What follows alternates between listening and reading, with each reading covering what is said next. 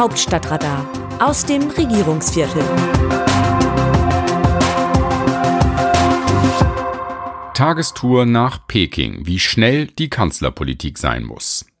Olaf Scholz fliegt am Donnerstag zum Antrittsbesuch nach Peking. Er will mit Chinas Staatschef über Russlands Krieg gegen die Ukraine sprechen. Hier wird sich zeigen, wie ernst Xi Jinping, der nach der Machtfülle des Diktators und Staatsgründers Mao strebt, den Kanzler nimmt. Der hat nur einen einzigen Tag, um Kontakte zu Politik, Wirtschaft und Gesellschaft in China zu knüpfen.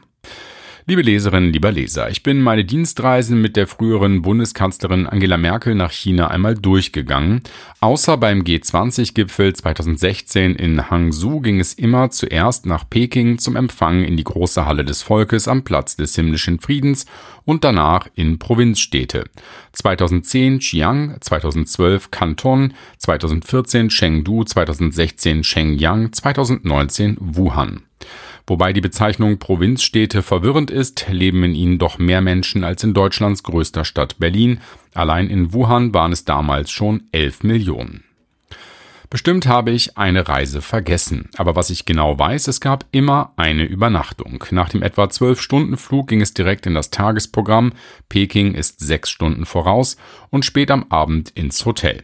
Eine Nacht schlafen, dann einen Abstecher in eine andere Region. Merkel besuchte mit ihrer stets hochrangig besetzten Wirtschaftsdelegation Unternehmen und sie traf sich mit Vertretern von Nichtregierungsorganisationen, um Menschenrechtsfragen anzusprechen. So viel Zeit musste sein. Die Führung in Peking empfand das natürlich immer als Affront, aber sie ließ Merkel machen, die Geschäfte waren das Wichtigste. Die Reise mit Bundeskanzler Olaf Scholz nächste Woche nach China wird anders. Die Zeiten sind andere. Wenige Wochen nach Merkels Besuch in Wuhan 2019 brach von genau dort aus die furchtbare Pandemie über die Welt herein. Peking betreibt eine harte Null-Covid-Strategie. Im Februar überfiel Russland die Ukraine und Chinas Staatspräsident Xi Jinping ist auf dem Weg zu einer Alleinherrschaft, die an die des Staatsgründers und Diktators Mao Zedong anknüpft. Das neue Zentralkomitee der Kommunistischen Partei stimmte jüngst für eine dritte Amtszeit des 69-jährigen Xi als Generalsekretär und Chef der Militärkommission. Er setzt sich damit über bisherige respektierte Alters- und Amtszeitgrenzen hinweg. Eine Szene während des Kongresses ging um die Welt, die wie eine Demütigung von Hu Jiantou aussah, der von 2003 bis 2013 Staatspräsident war. Hu gilt nicht als Xis Unterstützer, der die Volksrepublik mindestens für weitere fünf Jahre anführen wird. Hu wurde aus dem Saal geführt. Scholz Regierungssprecher Steffen Hebestreit sagte bei der Bekanntgabe des Antrittsbesuchs des Kanzlers in China in dieser Woche, es ist aufgrund der Corona-Pandemie die erste Reise seit einigen Jahren, die dahin möglich sein wird. Wegen des strikten Corona-Regimes der Chinesen sei alles sehr kompliziert. Die Reise könne nur unter großen Beschränkungen stattfinden. In China ist keine Übernachtung vorgesehen, sondern es ist sozusagen ein Tagesausflug. Ein Tagesausflug ans andere Ende der Welt. Es steht eine Menge auf dem Spiel. Scholz hat sich Zeit gelassen mit seinem Antrittsbesuch und ist zuerst nach Japan geflogen, was die Japaner gefreut und die Chinesen irritiert hat. Merkel hatte vor Besuchen stets mit der jeweils anderen Seite telefoniert, um weder Tokio noch Peking Anlass für Distanz zu geben. Scholz machte bereits mehrfach öffentlich deutlich, dass er sich von der Konzentration auf China lösen und das Reich der Mitte gerne als einen Handelspartner von vielen sehen würde. Was schwierig wird, weil die deutsche Wirtschaft wohl noch viel abhängiger von China als von russischem Gas ist. Der von Scholz überraschend durchgedrückte und auch innerhalb der Koalition stark kritisierte Bundeskabinettsbeschluss zur Minderheitsbeteiligung des chinesischen Staatskonzerns Costco an einem Terminal im Hamburger Hafen wurde in der Opposition so gewertet, Scholz habe wieder ein paar Punkte gut machen wollen. Entscheidend wird aber sein, ob Scholz etwas für die von Russland überfallene Ukraine ausrichten kann. Wenn China auf Distanz zu Russland gehen würde, wäre Putin empfindlich geschwächt. Peking schaut aber zu. Nur ein Atomschlag der Russen gegen die Ukraine würde China von Russlands Seite abrücken lassen, heißt es in Berlin. Darauf will natürlich niemand setzen.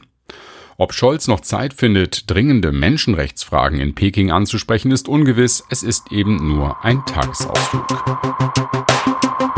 Machtpoker. Der Vogel ist befreit. Elon Musk, US-Unternehmer auf Twitter. Tech-Milliardär Elon Musk hat nach Monaten der Verunsicherung und juristischen Auseinandersetzung die Kontrolle bei Twitter übernommen. Zumindest legt das dieser Tweet unter Verweis auf das Firmenlogo mit dem Vogel nahe. Dabei war der Vogel schon vorher frei. Hass und Hetze müsste auf der Online-Plattform viel mehr eingedämmt werden. Wie die Zukunft für die User aussieht, ist offen. Musk gilt als egozentrisch, als er im vorigen Jahr bei einem Besuch seiner Tesla Gigafactory in Brandenburg auf die befürchtete Verschärfung der Wasserknappheit in der Region durch die Großfabrik angesprochen wurde, konnte er sich vor Lachen kaum halten, so lustig fand er die Sorge. Diese Region hat so viel Wasser. Es ist hier überall Wasser. Das ist lächerlich. Es regnet sehr viel. Inzwischen beklagt der zuständige Wasserverband, aufgrund des hohen Verbrauchs der Fabrik könne die Grundversorgung nicht mehr garantiert werden. In vielen Regionen Brandenburgs sinkt der Grundwasserspiegel kontinuierlich, im Sommer hat es partiell monatelang nicht geregnet. Was er nach dem Milliardenkauf des Kurznachrichtendienstes machen wird, ob er die Plattform als eigenes Sprachrohr missbrauchen und den von Twitter gesperrten, irrlichternden Ex-US-Präsidenten Donald Trump zu diesem Online-Gezwitscher zurückkehren lassen könnte, ist ungewiss.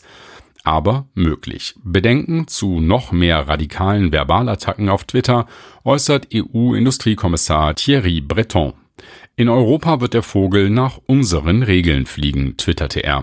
Das EU-Gesetz über digitale Dienste sieht vor, dass Plattformen illegale Inhalte schneller entfernen. Vielleicht lacht sich Musk darüber ja auch kaputt. Wie sehen die Leserinnen und Leser die Lage?